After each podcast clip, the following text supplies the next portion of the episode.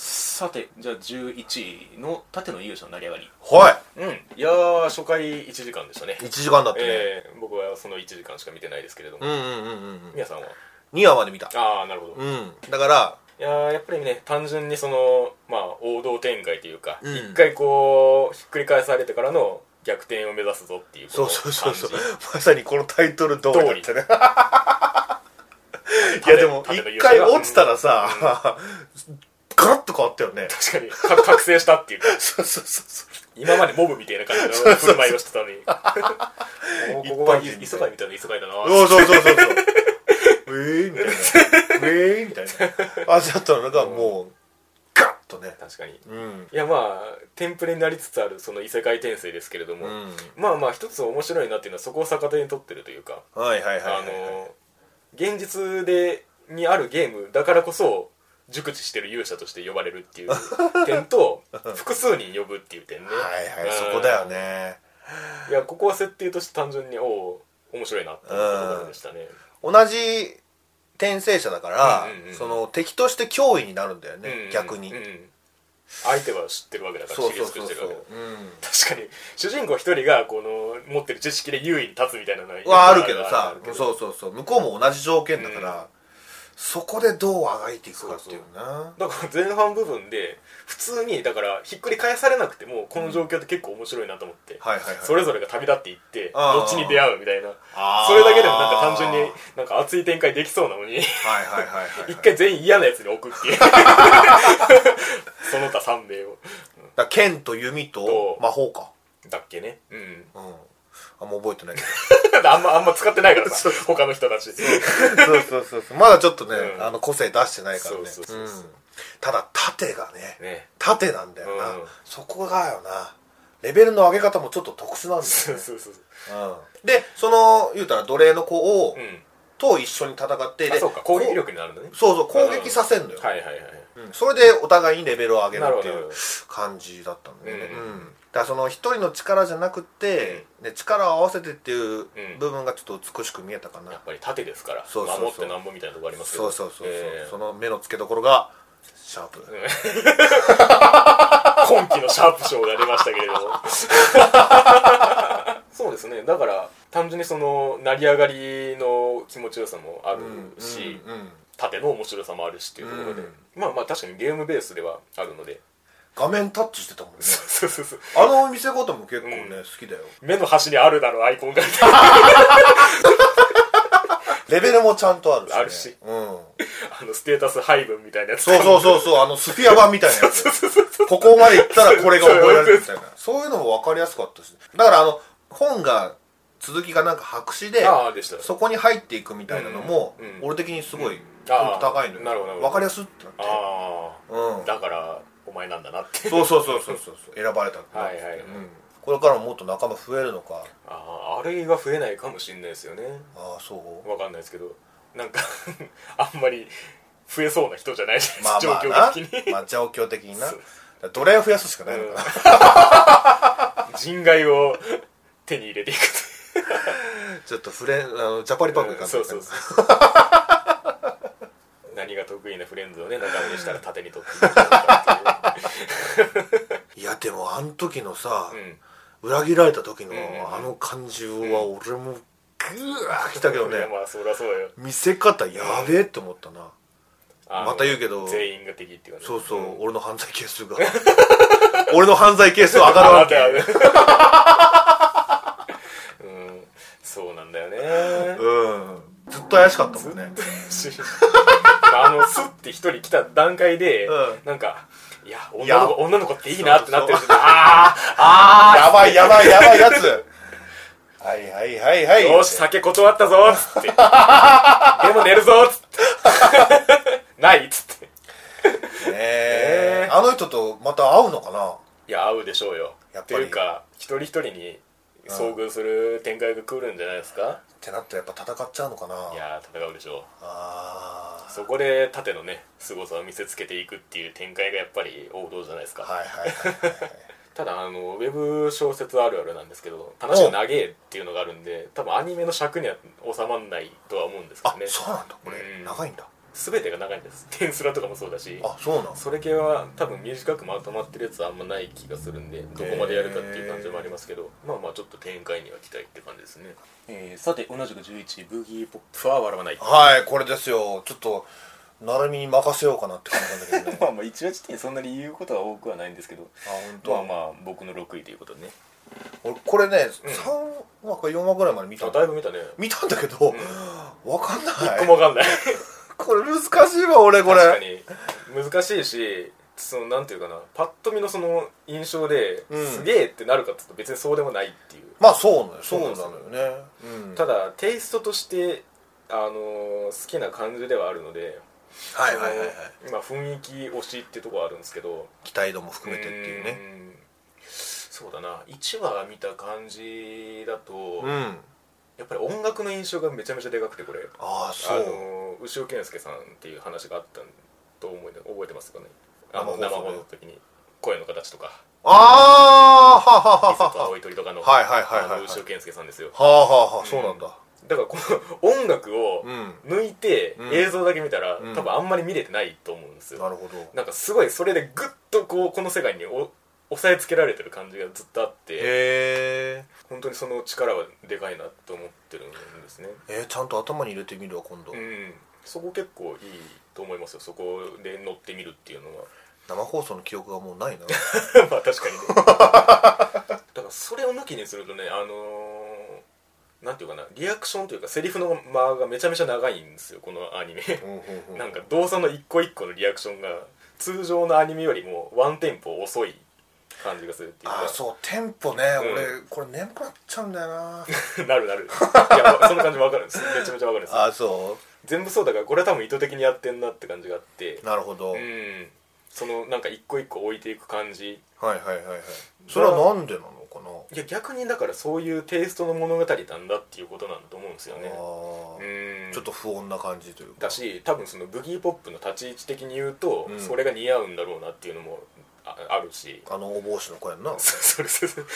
3話まで見て存在が 不明瞭になっいやあたんけどま出てこないのよ2話3話ってあそうなんだ、うんブギーポップブギポップちゃん ブギポップちゃんでいいのかなまあまあまあその辺の辞書から引っ張ってきた言葉ならただ並べてるだけのような 感じもうね喋ること喋ることそ まあその辺ね桜田リセット感もありますけれどもうねうんそこなんだよなまあちょっとサスペンスな感じがしそうですて、ね、うん、あの一気に見ればああ大丈夫かなって気がするけどつまりあの怒ってる事象の方でちゃんと見せてくれってことですねそうそう喋そっうてることじゃなくてそうそうそうそうそう、わからんでもないですねうん、だから俺結構3話見たもう3話であったからもうんうんうんうズバッと見たのよ、ううんただ、わわかんないからない うんまああと単純に結城葵だからっていうのもでかいはいはいはいはいはいまあしかも好きな感じだよななるみの好きな感じだよ昨日のね旅とかのねだからブギーポップもっと喋ってくれとは思ってますけどねなるほどなるほどう常んにうんさすがこれだとこれが求められてたものなんだっていうねブギーポップに ブギーポップって何なんだろう不気味な泡って訳されてましたけれどもなあそうなの、ん笑わないっていう割にはずっとヘラヘラヘラヘラしてた けどねでも感情はないっていうニュアンスのあれですからねああなるほどねそううんうんだからねあのこれは単純にそのバックボーンの期待値がでかいっていうのもあって、うんうんうんやっぱりその昔の名作的位置づけなんでそうだうね、ん、そのテイストに期待するものは個人的には多くてだからまあ確かに絵的な話でいくと、うんそんなに今風でもないしそう学ね校描写にしてもそんななんか若干古めの寄りのテイストの日常描写だし薄暗い感じそうそうそうんキャラデザも今っぽくないもんねそうですね、うんただ原作絵からするとそれとも違うっていうなんとも微妙なニュアンスの立ち位置の絵なんですけれどああうんだから確かにその絵的に引っ張るにはその グリッドマン的な絵の力で引っ張るみたいなのはちょっと難しいんですけれどはいも、はいはい話でどこまでいけるかって感じですねこれはうんうん僕の中でもそういう感じですというわけで、うんここから我々、えー総合ランキングとしてトップ10内に入っていきますウェイウェイはいまず8位3作品同率でございますおう「えーモブサイコ102うん」そして「笑顔の代価」うんそして「煙草」うんはい、まあモブサイコ100からいこうかなうんいやーうん面白いねうんうんうん変わってないねトスカウトがこれはねあのミヤさんがトップ10には入れてたと思うけど5位だねうん、うんそのまあワンの頃に、はいはいワン先生じゃないよ一期のところにそう一期のはい頃に、あの途中でねちょっとシリアス展開そのなんか爪爪編そう爪編があったじゃない、うんあれがちょっとなーみたいな話を してたをしてたんだけど思い出したわ今そうそうそうそう、ん今こう俺2話までこれ見たんだけうんうど、んうんうんあれ3話かな、うんそのモブの超能力がある世界の日常っていう感はいはいはいはいじをちゃんとやってなるほどなるほどいうのがうんあってまだ100%一回も行ってないんだけどこ3の本時行っ点てでうんうんなんだけどそのその中でもやっぱりすごいアニメーションを見せてくれたそうですりねうんで1話でしっかりそのあのオチをつけてくれてはいはいはいうんは今週も面白かったなっていうあ感じあなるほどうんだかそらこを俺一気に求めてたから 最初の方の展開ねそうそうそう、はいだからまあね、うんこれ今最初だ、うん最初じゃん、ううんん後にね何待って編る待ってるかもしれないけどでかいでかい展開がそうそうそうそうそこはある かあなーうんもうちょっと普通にだからずっととめちゃん出てくるっていうことですよ ねそうそうそうそうあとめちゃん全然出てこないけ どねマジで、確かにうん一話の一話でちょっとだけ出てきちてょるっとだけ出てきたけど、うんうん単純にすごいと思うけどねあのクオリティをうんまだ持続できるっていうのが、確か逆になんか絵綺麗になりました あーそれもわかあんなるいのけかどなはなんか普通にクオリティ上がってんなって思いましたいはいパッとは見いたは感いじはいはいはいはいはい、一期の方は単純にそのモブサイコとは何かっていうのを見せる意味があったので、うんなんかその力の爆発みたいなのを見せてたんですけど、この2期1話スタートっていう段になってやっぱりなんかそのモブの成長みたいなところを軸に置いてんなっていうのはあってうん少し前進したモブっていう感じなんか一個一個のことにちゃんと悩むんだよな、そうそうそうそうそうモブがうんそのその感じがね成長の表れなのかなって感じもするしねまあ僕1話し か、ね、見てないですけど、うん、なんかそのモブのその心の動きとして、うん後から超能力があるみたいなはいはいはい感じがあったので、はいはあいあこれがなるほど2期かっていう感じがしたかな、うんちょうどその原作を読んでたのも1期の範囲内だったような気がするのではあはあはあ割ともうこっからは多分初見の勢いなんで、あなるほどねうん、物語的には楽しみなんですけど、うん、ただ、まあ、これはあのもうこのラジオやってる病気みたいなもんであの新しいものの方が印象に残るっていう単純にそれっていうのがありますねなるほどね、うん、だからモブサイコとしては面白いんですけど、うんだから このこの後の話の展開次第で上がるかもしれなない上がるかもしれないし前もでもそんな感じだったけどねあそうだったっけあ そうか俺の方が高くてあー後の方が面白いんだよっつってそうそうそうそうだから逆に言うとだから展開そういう展開が来た方が僕は上がるのかもしれないです、なるほどねいや霊言がいいんだようん、うんうんうん確かにそう、うん結構ねそのシーンが霊言と絡むシーンが多くてううん、あなんだろうな寂しいって言われには ちゃんとお客さんと対応する時はそれなりの対応してる 確しかにね、うん、悪徳じゃねえっていうねそういう感じがねなんかさすが詐欺師だなと言わんばか りの騙されてんだそうそうそうそう、まあまあうまいんだよまた桜井さんがねそのなんかいい判断ですそうそうそう そうそう上手にやらはるわでモブのことに関しても、んあんまりその過保護にならそうなりさらならなりすぎずなりすぎずにしかもなんかその適当に扱ってるように見えてちゃんと考えてるそうそうそう、ん距離感がすごいいいいいですねねまあだからそのモブがその師匠として、うんあのついていくそうのにそうふそうそうそうさわしい人物といううか、んなんでお前ここにいんのみたいな感じに 完全になっちゃったらそれはそれで 嫌な感じがしちゃうんでうんまあまあねエクボとレーゲンのなんか距離感もなんか前より縮んだかなって感じするしあ、へうん、そのエクボの能力がある程度あるもんだから、うんうんなんかいい感じのそのチームワークができてんなだるほよねどねその3人の中で役割があるとういんうかまあやっぱ俺はこれからもやっぱりその日常をかけるうん超能力みたいなのをハートフルに見せてくれ たら嬉しいかなと思うけどうんまあ多分ワン先生的には多分ないでしょうねないよね あの強えやつが出てきて、うんそいつとどう対峙していくかっていう話多分なっていくと思うんでまあそうだよね、うんまあそれでよかいいんだったら別にいいんだけどねそうそうだねんんで、えー、笑顔の代価はこれはね僕が5位ですねいだいぶ高いね、うんいやクオリティ高かったなと思って本当うんだいぶしたい ですねそうね 俺はねうんちょっとあのーお姫様の、うんお姫様感がもうちょっと欲しかったかな、うんあ欲しかったんだそれそれはどういうニュアンスでのお姫様感ですかもっとリンとしてほしいのああなるほどね ついてきます姫様みたいな 12歳だからな いや12歳でも出せるだろそこそこ、厳しい なお姫様感に厳しいなまあ、まずそこでしょ、はいはい、そうなんですよねだからだから1話としての出来がいいっていう上げ方かななるほど、うん、はいはいはいはいやっぱりそのファンタジーを描いた時のうん世界観の見せ方っていうのがどのアニメでも鬼門というかうん最初に突破するべき点っていうのがあってうんうんうんやっぱりそこがまずバンとしっかりしてたっていうのがあったのと単純に絵がいいですねこれはあ本キ当。ャへラクターデザインが好きですねえ、う俺そこまで好みじゃないんだよな僕はあの 逆にお姫様のシルエットが好きなんですよあれうんうんうんうんあなんかエンディングだっけオープニングだっけうんかっこよかった覚えはあるあるうんそうそうだからデザインが結構目目で見ておって思うのがいろいろあってうんうんだから弾いてみた時のあの国の感じの様子もいいしうんうんうんキャラクターもいいしっていう感じでザ・ファンタジーみたいな音楽がかぶさってくるのもいいはいしはあいはいのなんか オーケストラ系の あ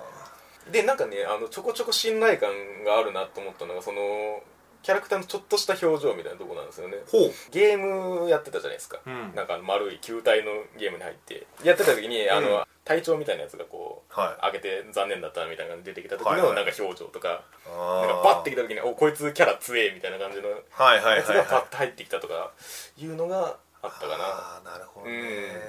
確か隊長の一人が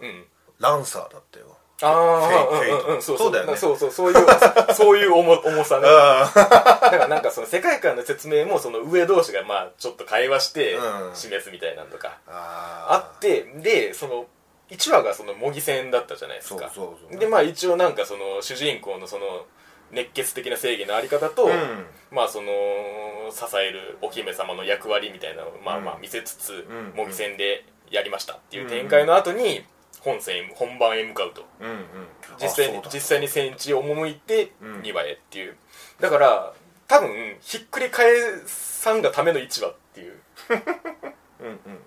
だからこの平和な世界としての1話をうんすごい完璧にやりきったなと思って、はいはいはいその模擬戦っていうその見せ場をあの絵的に見せつつう、んなんかその後に続く展開の、うんそのひっくり返されるがためのうんものなんだっていう気がしたんですよね、ああじゃあひっくり返っちゃうのかな多分もうちょっと不穏なものが待ってるはずなんですよこのタイトルからしてああそっかそうだよね、うんなんかもう僕らのみたいな話したもんそうなそうそうそれ今思い出したそ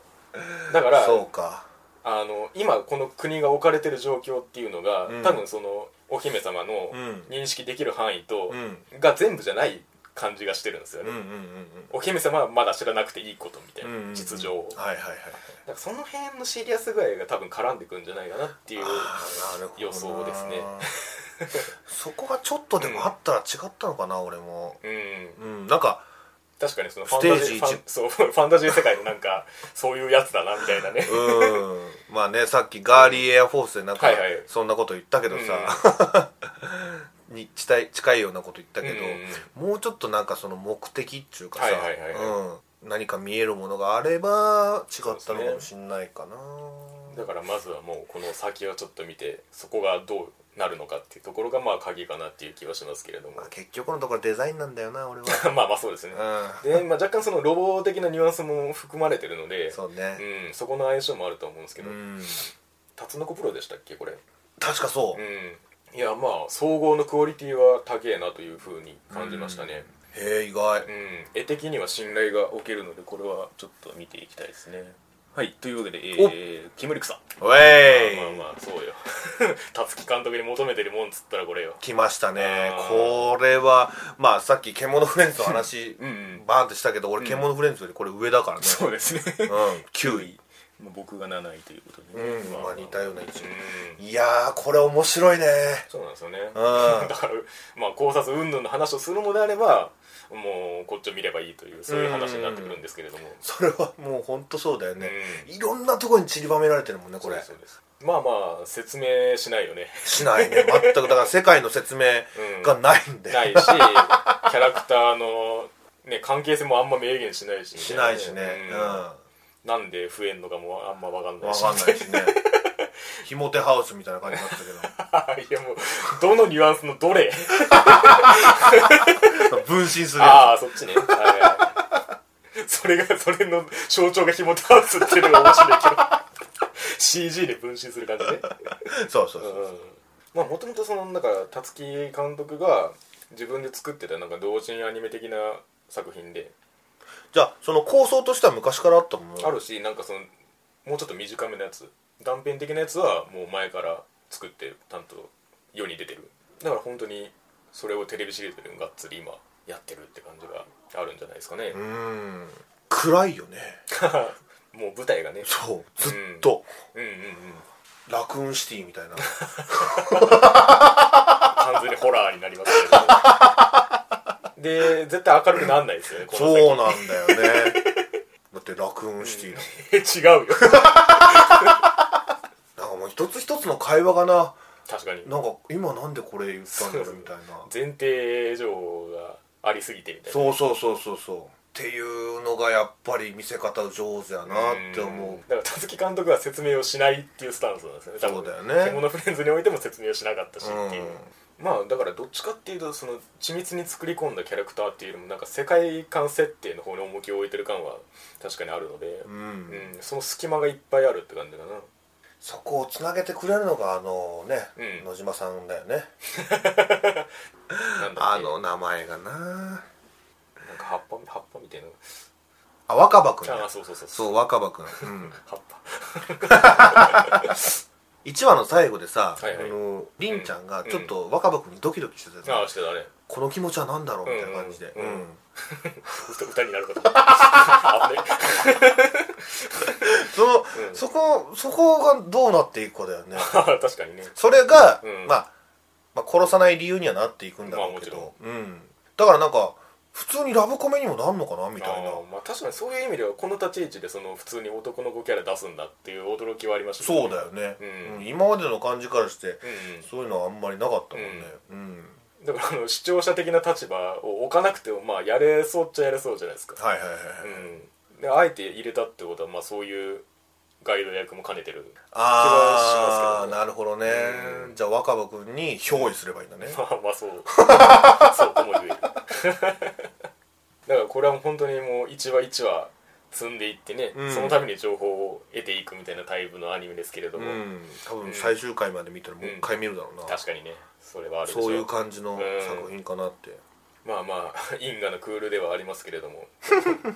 まあ辰木監督とは何ぞやということを示すに値する作品なんではないでしょうか、ええはいさて、えー8位を抜けまして、えーうん次が6位同率になりますおいよドロロうんそしてエンドローおおドロばっかりドロドロロドロドロロになってますけれどもドロドロロまあこれはねえーっと皆さんの4位がドロロで、はい僕の4位がエンドローっていうおーそういう形でございますね逆になりそうな気するけどねしか し確かしねまあドロロからいこうかなうんうんドロロなるみはちょっと下目にしたはず13位ですねああそうですか、いやーやっぱり聞いてた通りはいはい面白いね、いやうんーこれはすごいものが始まったなという感じがひしひしと本当にしておねりますねうんえシリアスだし、うんすごいでシリアスな感じのその薄暗いねその背景とがなんかマッチングしてて、うんうんうんそこにあのドロロのね、うんあのほんまかしたのが、ああそうだねうん、入ってきたりして、えそういう面白さもあるし、ううんまあそういうのもあるし、うんうんうんあとはそうだなまあ、設定で勝ってるよねやっぱね、まあまあ確かにそうだうん、なんかいろんな臓器がもうないから、うんうんそれを求めて、うんうんもう5等分どころの話じゃないけ ど何個も何個も12個だったっけな妖怪をぶっ倒してして鬼鬼たちをねそうそうそうそ鬼神たちをううんあだからあの像に対応しとるっていう話ですよねそうそうそうそうううん、でまだね目が見えないし、耳も聞こえないから、うただそこもねなんか感じるんだよなうんあ置かれてる状況が、あはいはいはいうん、分かるんですごい、うんうんドロロがめっちゃアクションするんだけど、うんもう100キロまで全くかん反応しないから、うんうんうんでもその本当に必要な時にはちゃんと感じ取るっていうかああなるほどうん、結局ね、うんそんなに分かってないんだよっていうのはあんないあるんだけど、うんうんうんでもその分からないってことがねあんまりストレスにならないんだあよあなねるほどなるほどドロロは、それがそのままあることが自然なんだみたいなねそうそうそうそう、んうん、それはなんか一種やっぱりその歴史ものベースっていうか、うんうんうんなんかそういう世界にちゃんと置かれてるからかなっていう気はしますねはいはいはいはいうんあの時代感のやっぱりその天下の取りに行き方ああはいはいはいはいはいやっぱりその特有の空気がずっと流れてるのでうんそこが入り口にはなってるなっていう気がしてうんだからそのやっぱり昔の作品ではありますけれども、うん時代物っていうカテゴリーの枠がこちらにあるのでう、んうんうんなんかそこを入り口にしてその隔たりを超えることができるなっていう感じはしましたね、はいうはいん、ただ僕はこれ1話 ,1 話しか見てないんですけど、うん1話だとまだあの何も 何も動き出してないのでまあまあそうね、うん、さらにその個々のキャラクター性みたいなのが出てくるのはもう完全にこの先なので、うんいや俺も1話の時点で結構もうよかったよね、う動きだよねそうですねアクションシーンうん百鬼丸のその刀ヒュッて取うんって、タタタタタタってその橋の上でさバトルしてたじゃない、やってましたあの感じだよなでそうそうこれをあと12回も楽しめるんでしうょ、んうんうんいやもう最高じゃないい ろんな班で抱えて、はいはいはいねそれであんだけ強いみたいなあー確かにねテンション上がるじゃん、いやだからクオリティは申し分ないし時代物ならではのその背景のテイストというか、ん色合いをしてるし、うん期待は非常に持てるんですけれどもねうんうんでやっぱドロロだよなうんドロロが今後どううん百鬼丸に寄り添って、うんそれが力になって絆としてなるかっていうところにうん期待したいかな、なるほど、まあ、ある種原作的な話をすると何かしらの着地点があるはずなんですけれども未完なんだよねこれねあそうなんだそうらしいよへえなんかねいろんな終わり方がねでもあるみたいはあ、はあはあ、うやっぱりアニメ的な再解釈、まあ、その未完であるということを加味するとおそらくオリジナル要素もだいぶ加えていくはずんなんでうんだようね、んだやっぱりこのクールとしての完成度にちょっと期待を込めたいところではうんありますね、もうこのドロロを楽しもうかなっていう原点に当たらずともそうそうそうそう今アニメでやるドロロがどうかという話なのでそういうことうん、うんそんな感じですねはいそしてエンドローですけれどもエンドローウェイウェイウいェイやこれだよと思ってそう俺もうそれわかる そうリリスパーうのんだからカウンターだよねそうそうそう いやようこれクール続けてやったなって感じですもうすぐやってくれたねうんうんいやまあままああそうよ本当にそううんこれだよって感じだよ本当ねにううんんいやーあのなんだっけうららメイド長の時にも言ったけど、はいはいはい動くイラスト集でしたねこれはそう本当にねもうもうまあキャラクター原案名森先生ですけれどもええええええキャラデザはいはいはい飯塚遥さんなんでほう信じろって感じですねただただあちょっとね幼すぎんだよな俺か らしたらなんか昔どっかで言ってた幼すぎるからダメみたいな多分大昔にガルパンに対して似たようなこと言ってたはずなんですけどああそううん直近だったら隣の吸血鬼さんがは言ってたけ どねあ僕が高いっていうねそうそうそう だからそれに近い感じだねなるほどね、うんそれを言うと後に出てくる作品にだいぶ影響を与えるんですけ どまあまあそれはそれとして、はいいや本当にね色も完璧でしたねこれは色使い、うんううんんやっぱりファンタジー的なテイストの中のうん色の振り分け方ですね各キャラの、はいはいはいあれが存在していい世界ですっていう色合いだったんですよねちゃんと勇者を赤尾ちゃんが言っててちゃんとみずるのやつ水瀬さんが言っ ててちゃんとかはちゃんとかわかんないし他はもうわかんないですけどこの先はもう、色分けされてるはい、やっぱりね目目が違いますね目が違うねこれは本当に、うんわかるよいやなんかそこそこを揺らしてくんだみたいなね、うんうん感じもあったし真央ちゃんもねうん一つ一つの動きがねそうそううそんう、もう全然怖くないもんうんねいや意外とだから設定凝ってんなとも思ったんですよその点わかるわかるうんその過去に行くそんうだそうもんそうねそうわざと突っ込ませるわけじゃないですか、うんうんいやエンドロールかいっつってそうそうそそううそうそういきなり最初になラスボス終わっとるやないかいっつってそうファイナルファンタジーのなんかそうそうそうエンドクレジットみたいな知らん場面知らん場面知らん場面って 思い出思い出を、うんあなるほどねと巻き戻ったんだねとそうそういうことよ別にねでもそこに至るのを求めるわけでなしっていううんね、うんだからその塩梅もねまたいい感じの緩さでね、だからこれから続くとしてばやっぱりその真央ちゃんの空回りがねうんおそらく続いてってでちゃんと勇者になるんだろそううそうそうそうていう何をしても負けるとシュタインズゲートやすげえ合背負ってますけど真央さん ねえうんだからそこをどう見せてくるかだよそうそうね可愛くも見せるだろうし、んそのうまくギャグとしてうまく見せるだろうしその、ね なんちゃって逆転劇 みたいな感じ。うんいや、抜けちゃ ったっつって。あそうなんだ意外と楽しんでるのいねやー、好きですね、これは。ほんとに、まあ、だから、特に始まった編はそうですけど、はい絵が強かったら、もう全部許せるんですよ、基本的に。まあねそう。はいはいはいはい世界が頼りがいがあったら、うんもうあとは全部楽しめちゃうたちな ので、これは本当にキャラが最高でしたね。うんん。あのファンタジー世界のね、うん学校がうん。 どういう授業をこれからしていくのかっていうのもまあ、確かにね。あんまりあるようでなくないあれだけそのファンタジー世界観のその職業ごったにで全部が内包されてる学校ってないですよねただなんかその浅そうな感じがさ、うん俺にはちょうどいい気がするんだよ、うんうんうんうんあんまりその深いとこまで各職業に行く と、うんうんうんちょっとしんどいなっていうのがあるんだけど、うんこの絵で行くんだったら、うんうんとことん浅くして、うんギャグに変えてってくれたらなって、うんいやもうでも各々が成長したらあの一話冒頭みたいになるから、まあまあ一そう応だよな一応成長具合はあるんじゃないですかあーあの真央ちゃんもあれに なるのあと数年でそれはそれは知らん それはどういう作用のあれかは知ら んけどなあ久野ちゃんが源田さんになっちゃうのよ声変わりもええとこや いや本当にねまあ可愛いのはね正義ですよ申し分ないんですけど、えーうんいやいや今のこところのクオリティをねあの 保っていただければ、うんこのままトップ10に居続けることもやぶさかではないというところでウェイウェイはいそして、えー、第5位はい私に天使が迷いたはい続きますねこれまあまあ5位なんだこねれの話ですね 要は私こちら2位でございう まーせえいやー来ましたね、まあ、もうすあ上げた理由はもうエンドローとほぼ一緒ですあ本当に まあ確かに可愛いんだけど、うんあれはウザメイドはうん いやだから本当に絵絵で 全部許せるいやまあ絶対言われると思ったけどうんだってうざくないもんまあまあ確かにねそのウザメイド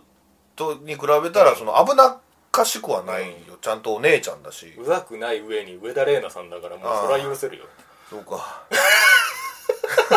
いや逆に低すぎない うざメイドがいいんだったら逆に引きすぎいやいやいやいやいやいやいや、あのそうなんだよ、うんあのあんまりテンション上がんなかったんだあよーね単純にねそうなんだよ、うん、絵もそうそこまで好みじゃないって確かに可愛いのは伝わるんだけどうーんうーん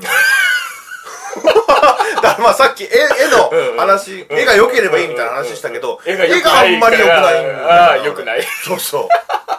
そうなんだよね確かにねうんだってもうやっぱちっちゃいんだよあちっちゃいねちっちゃすぎるだろ、ういやあのもうちょっとその上田玲奈さん役の人が、うんうん上田玲奈さん役の人じゃねえかめちゃくちゃめっためたじゃねえかごめん何重構造になって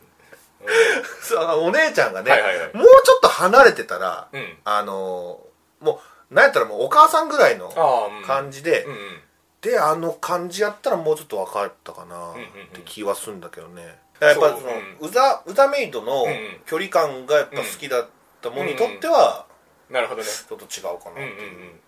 そうわかるんですよだからあのウザメイドもこの私に天使が回りとも多分同じ位置にいるしうんで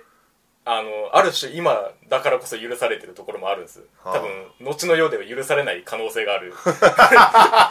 作品だとは思うんですよ、まあ、それなるはほどまあまあそれは別にそれはそうだとして、うん僕はあんまりそのキャラクターのリアリティラインのレベルで判断してるっていうよりは、うんうんうんあの快不快のレベルであのどっちかっていうと受け取ってるんですよ、ね、ああまあ確かにそれ言われるとねもうこっちの方が平和だったよあそうそうそう、うん前の始まった絵の時にあのホラー的なテイストみたいな話をあのウザメイドに対して言ったかと思うんですけど、はいはいはいはいなんかそうそうそういうのよりはっていう感じですねその点に言うんであれば女の子ちっちゃい女の子はいはい、を映した時に、うん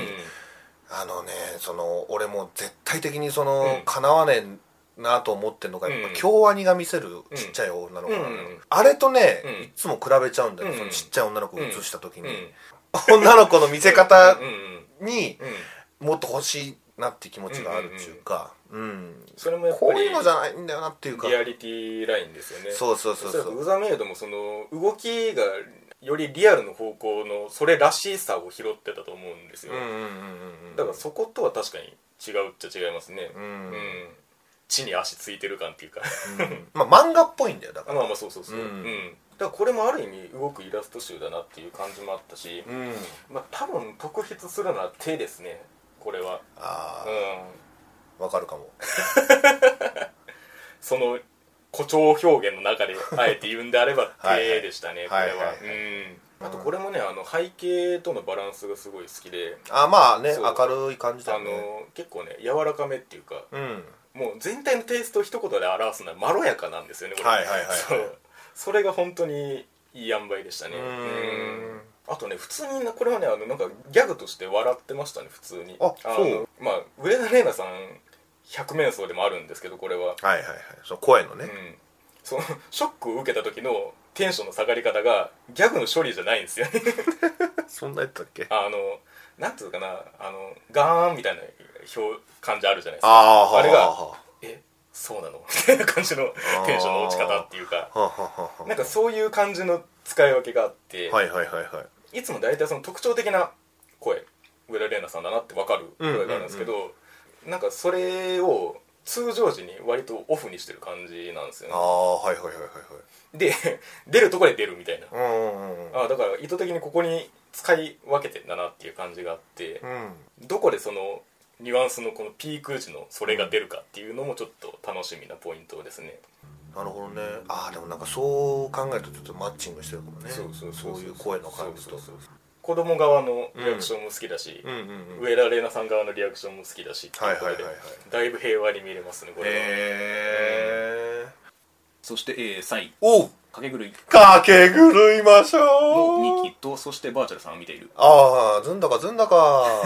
ずんだかずんだか、まあ先に掛け狂いの話しておきましょうかいやーやっぱり面白いねそうこれもねだからさっきのモブサイクの時の理屈で言うと下がりがちなんですけどそういうのも僕9位に入れてますねうん、んいや下げらんなかったね全然うん、しかも1話としては割と特殊な構成をしてるので、まあそうね、うんあの先にギャンブルを見せてで後になぜそうなったかみたいなうん、もうそうだし結構ダイジェストっていうかああああれもあったねそうそうそうその前のオープニング使ってのねそうそううそうそうそうんだからあれもテンション上がってよ俺そうだから純粋にこれだけを見たら大したことないはずなんですよその話の咲き方として、はいはいはいはいはい見せ場として、うんただもう本当に積み上げてきたその駆け狂いアニメっていうテイストがもう完全に出来上がってるのでだから夢子に見せられてるんだよまあまあ そうだねでもそれと並べ立つみだりってなん だよって思ってまあそれはもうストーリーがね、そうなってるるからいやもうだからその最初にバーンとギャンブルやってくれたのが、もうポイント高いよ俺の中で、ううんんもう理由なんかどうでもいいから、うんとりあえずギャンブルやろうぜみたいな、うんそういう意識がねあのこの掛け狂いの世界観をちゃんと出してたかなっていうそうなんですよねうん 普通のアニメがあの構成やったら何も伝わんねえぞで終わるはずなんですけ どねやっぱりギャンブルっていう特性もありつつううんんまあまあ何何ばみ系がいっぱい出てきましたけども も桃髪とか、ついばみとか、えうんでそのねええ生徒会候補みたいなえうん連中と、うんこれから戦っていって、うんでその中で、まあう、ん今回みだりちゃんと一緒になったけど、うんかつて争ったああやつはといはい一緒にうんやっていくっていうやっていくのがうん見えるから、うんそれが楽しみかな確かにねああだからほんとテンポもいいんだよね確かにねうんうんいやー百面相もいいしな相変わらず相変わらずうんみんなやってくれるもん、うんいろんな顔を、うんでその都度ちゃんと声も変わってるうし、んうんうんいやー夢子以外ももっと活躍してほしいなうん、こんだけ積んだからねそうですねそれをこんあのしっかりと、うんうんあの振り分けてくれたらうんうんうん楽しめるんじゃないでしょうか確かにうんうんあんまり語ることないなもその場その場でのうそうそうそううん確かにね、まあ、夢子がやばすぎるっていうのがあるんで他のやつらが全員雑魚として片付けられるのもそれはそれでねあのかわいそうな話なんであのそれぞれの活躍の場があるといいんですけれども、うんええ鈴井さんな覚醒すんの 覚醒すんのかな一回したけど、バーッつってなまあ、ダイジェストでも なんとなくあれ入ってましたうんちゃんと夢子の隣守ってほしいねけどまあまあ確かに2期って感じですね本当にそう、ううんんだからもう下げらんないのよ本当に確かにそうだ、んそういう魔力はありますねそう夢子に怒られちゃうそれを恐れてはいないけど そしてバーチャルさん見てですねはい、はい私これ1位ですあの私はこれを評価することをもう諦めました前だからもううん1年前と全く一緒、全く一緒、うん、俺がポプテピピック1位にした時うも、ん、たそうだったそれと比較して全く違うのは僕がバーチャルさん側の立場に立っているというただ一点それのみですねう言いたいことは山ほどあるけどんあそう何を言っても意味をなさないこれに関しては 本当にうーんなんだろうなあのー世論的に言うと、うん絶対これはもう受け入れられてないわけですよああ単純に考えてねほうほうほうほうだからむしろこのラジオの存在価値としてねこの世論に迎合しねえぞっていう姿勢を見せていけるわけですけいや俺それが全く知らなかっどたもいや本当にあのねあんま流行ってないんだじゃあこれ流行ってないっていうか悪評が出過ぎているあそうう、ん、えー、楽しいけどね、いやそれは才能だと思います本当にこ誇張抜きであ俺俺が楽楽しめてしる楽しめるっていうのは才能ですそれはあそう、んまあ俺がじゃあ楽しんだところう言んういかやどうぞうん、やっぱりそのバーチャルさんが、んあのーまあプロの声優さんとかじゃないわけじゃなうい、んうんそうですそうですでも、んちゃんとそのなんかお芝居として聞こえるっていうあかー、うん部分があったりしてて、はいはいはいでそうじゃなく聞こえる理由として多分あるのは、めちゃめちゃ楽しんでんのよ、うんそのバーチャル空間みたいなのを、うんうん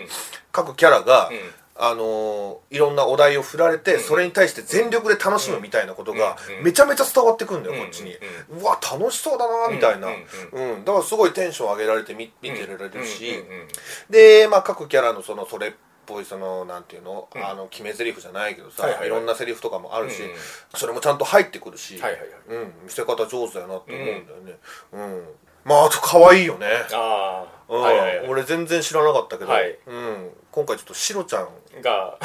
お気に入りという結構お気に入り、えいくつか見たよ、うんうん VTuber あのほ本元の大きなそうそうそうそうそう本元の方うん、ええ見たかな、うんそうねま ああとはあの動きかな、うんうんうんああのくねくねくねっていう、はいはいはいあの動きがなんかあ独の特のね懐かしい感じがするっていう かはいはいはいはいうんその作ってる人もそうかもしれないし、ん中の人もそうかも魂の人もそうかもしれないけども、全力で楽しくやってるんだっていうのが、うんうんこのこの作品に一番評価したいとこうろんなるほどねど、うん、本当にねあのアニメの最後にあのバーチャル文化の発展を願ってみたいなあの一文が出るんですけどもエンディングの最後の方にね、うんうんいやもう本当にその精神でやってんだろうなっていうのは本当にわかるんですよはいただあの方法としてはもう握手としか言いようがなくてアニメとは何かみたいな話になってくるんですよもうこれは本当にアニメって言ってるあーけそうどもかアニメですかこれはってなってくるんです、はいはいはいアニメとは何ぞやっていううん外側の話からすると、うんバーチャルっていう存在をうんアニメにしますってなった時に、うん本当にそのキャラクターに落とし込むっていう形になるんですよ、うんだから 3D から 2D にみたいなニュアンスになるはいはいはいはいそうそうキャラクター大集合みたいな感じになっちゃうんですよ、そうだねうん、ただ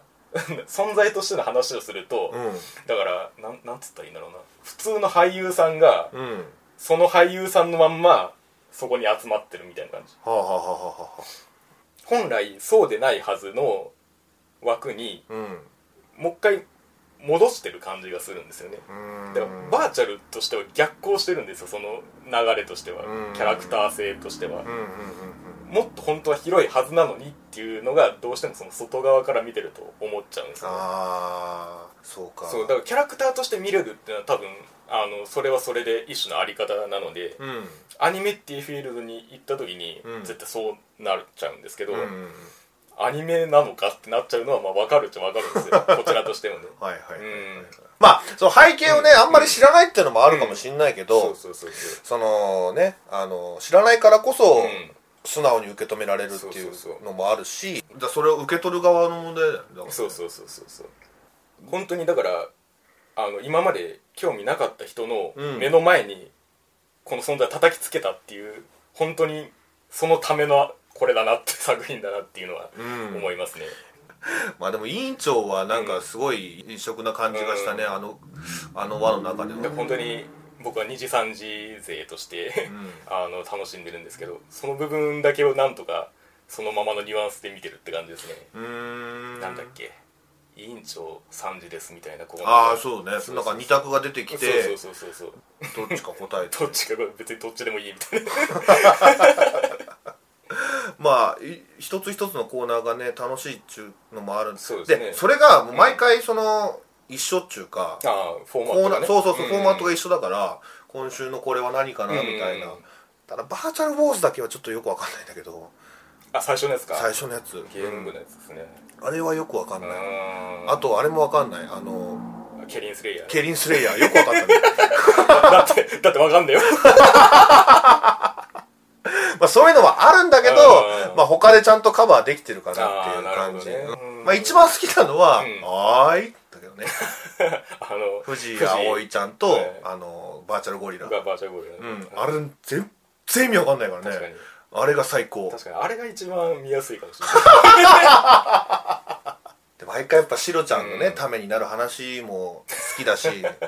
だってあれで俺好きになったもんないああなるほどシロちゃんを、はいはいはいその覚えてね、うんうんで他ではどんな活動してんのかなみたいなところまで行けたからねあれで、うん なるほどねうん、まあでもそうねそのやっぱりちゃんとみんなファンがいるわけで、うんうんで自信持ってやってる気すんのね、うんうんうんうん応援してくれてる人が絶対いるはずだかうんうんら、うんうんその自信がこのクオリティに表れてるのかなそのお芝居のね、はいはい、はい、あの声の方のね、うに感じがするんだよね、うん説得力あるんだよ本当になるほどね応援されてこのか今の形があるっていうか、立つべきとこにちゃんと立ってるっていうか、ん、ちなみにあのこれニコニコでその本放送の前になんか事前特番みたいなの毎回ついてるんですけど1時間ぐらいかななんかそのメインキャストでうんうんこれから始まりますねっていううん番組をやってるんですよ1時間ぐらいだからなんかどっちかっていうとなんかそっちの方がすっぽい感じがするっていうああなるほどね、うんうんうんだから最後のあのす それこそ「す」みたいなあのみんなでワーキャーワーキャああーうんう、うんん、あれとか本当にいいいい時間でなるほどねうんあの区切りとしてのねそうそうそうそうそう、うん楽しく見れてるけどねうんまあ、これでねバーチャル YouTuber に興味を持つ人が増えればこちらとしても願ってもないことですけれどもそして、えー第2位荒野の寿飛行隊はこれが2位かっていう感じもしなくはないですけどねい何目が高いのそうだね3位だもんね3位、うんうん、俺7位ぐらいだな7位ですねうんまあでもなんだろうなそのガルパン作れよみたいなことを言いましたけども、やっうんぱりなんかその辺のマシンのこだわりはすげえなって思いましたね、えー いい具合になんか古臭い感じしたよねそうですねパパパパパパみたいな発信の時のあの準備にやっぱりかけてんなって感じはしましたねこれに関してはああーはいはい手順一個一個の音みたいな、うんあれでこれはやれんじゃねえかって思ったところでもありますねだから最初にキャラクター同士の掛け合いをありブまワすねーッと見せた後に、うんあともう全部対戦やったやん低対戦やったやんか、うんそのキャラクターの掛け合いとかほぼないもそうでうすね機械音ばっかりみたいな、うんうんうんそのバランスが結構良かったなって確かにね感じはするかなうん要はの飛行機に乗っちゃったらもう誰が誰か分かんないわけじゃないですかまあそうね そうそうそうだからやっぱりそこで特徴づけていかなきゃいけねえんだなっていうのはありましたけど、はいはいはい、うんただ乗った後の見せ方としては、うんちょっとまだこれからかなっていう気はしてて、うん、うんすげえ技術が出たっていう見せ方じゃあんまりなかったじゃないですか、うんうんうんなんかその辺がもっと見たいなっていう感じはありますね撃墜数みたいなんであのなんかマウント取ろうとしてはやられ返されてたじゃないですうんうか、んうんだからあれの説得力が多分どっかで出てくるんだと思うんですよね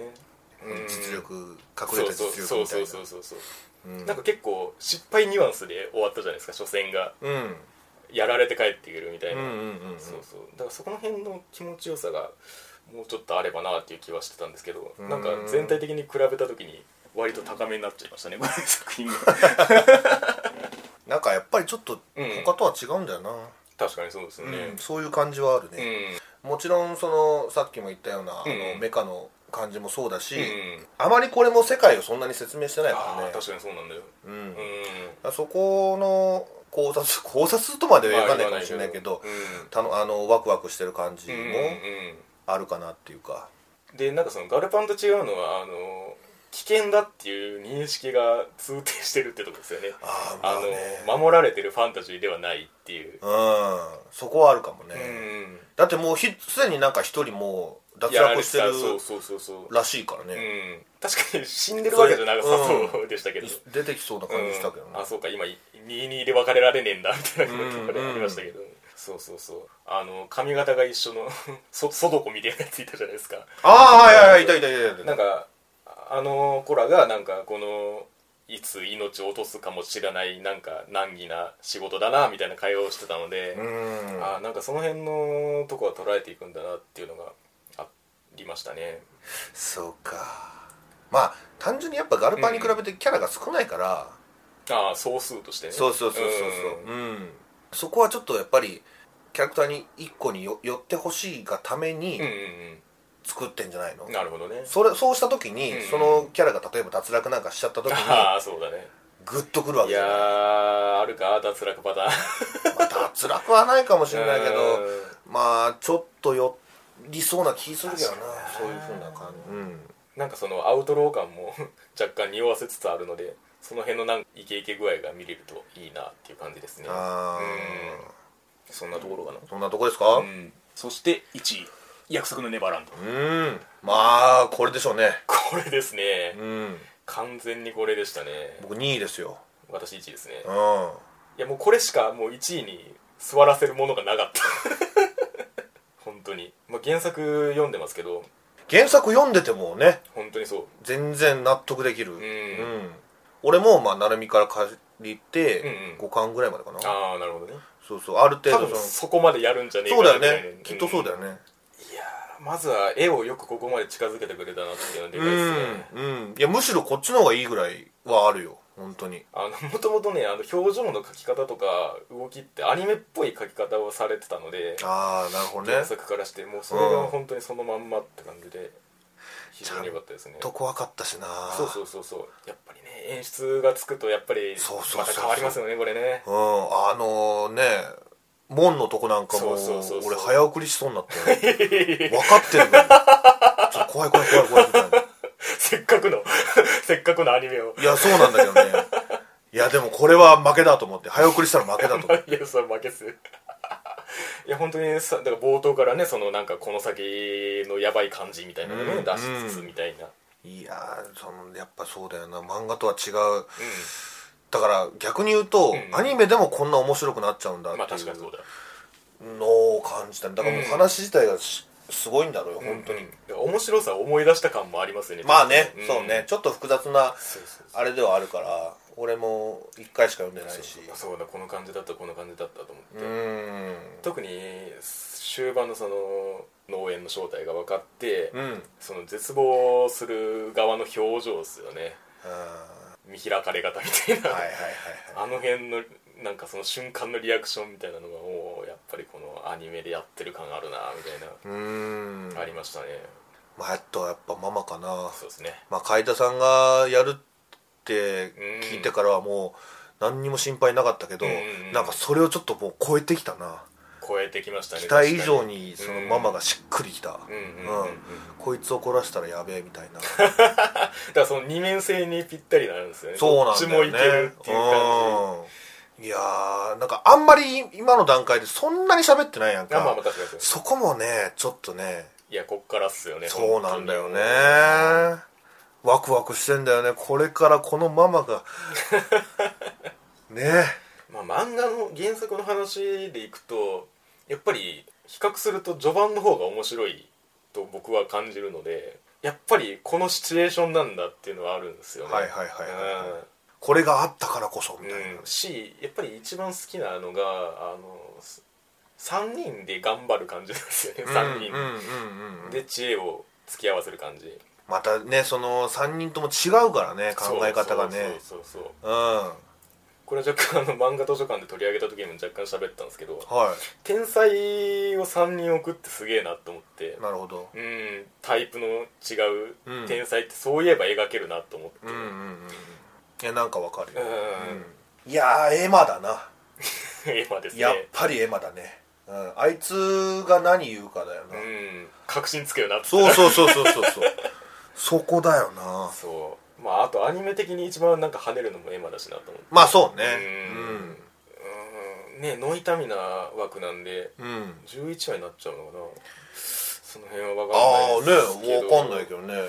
行くとこまで行ってほしいなって思いますねか2期になるのかああそこまで引っ張るかな結構いい具合に進んでる気するけどねああそうなんだうん俺もうね3話ぐらいまで見たんだけどうんテンポよくまあだから1話であのひっくり返るとこまでやってくれたのは本当に良かったなと思って、うんそれそれっていう感じで見てましたけいどやー一気に見たい気もするけどやっぱり気になっちゃうんだよな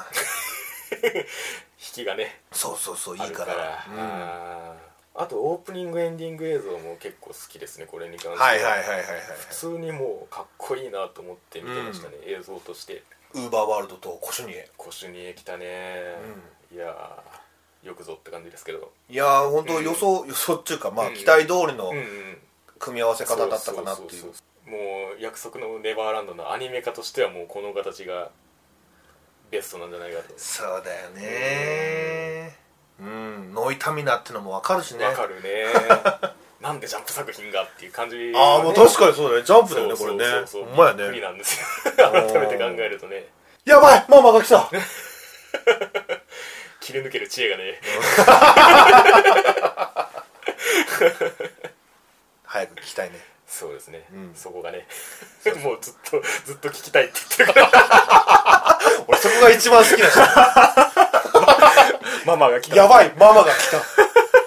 いやあの「やばいママが来た」っていう言葉ってさうんうんうんうんそんなあ確かにおかしいからねそうそうそうそうそう そうそんなにその恐ろしく聞こえないのはいはいはいはいにそれまで読んできた積み上げてきたもんうがんあれをものすごうんうんくうん危機感に本当にやべえんだそうなのそこにびっくりしちゃってはいはいただ「やばいママが来た」ってだけなのにはいはいはいもうこっちもすごい焦っちゃうみたいな夜更かしが見つかったとかそんなんじゃねえぞそうそうそうそうそんなそんなレベルじゃない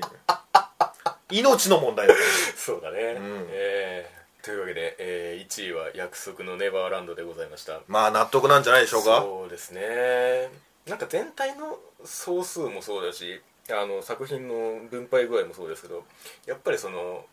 秋クールは豊作だったのだなというのを感じつつもありっていうところでいやーまだ頭の隅っこに咲ちゃんいるからねゾンビがゾンビがうんうんこのクールでなんだろうななんかそのオリジナルとあと過去の名作もっていうそのなんか対比なんかもあったりするので、うんうんうんその辺りをこのクールでどう描くのかっていうところにちょっと注目したいところではありますね、そうですうね、ん、まあバーチャルさんは下がるかなポプテピピック理論でいくとねまあそうねそうそうそううう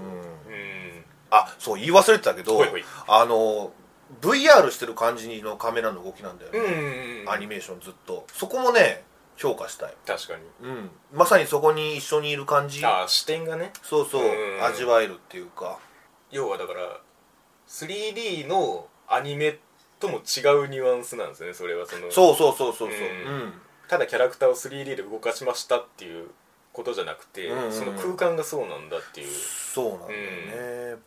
バーチャルの世界に案内してもらいましたっていうかねというところですねううんん、まあまあ新たな扉が開かれるのが否かというところで委員長も注目したいよやっぱり成美が教えて押してくれてるからそうそう押してくれて るかお押してるから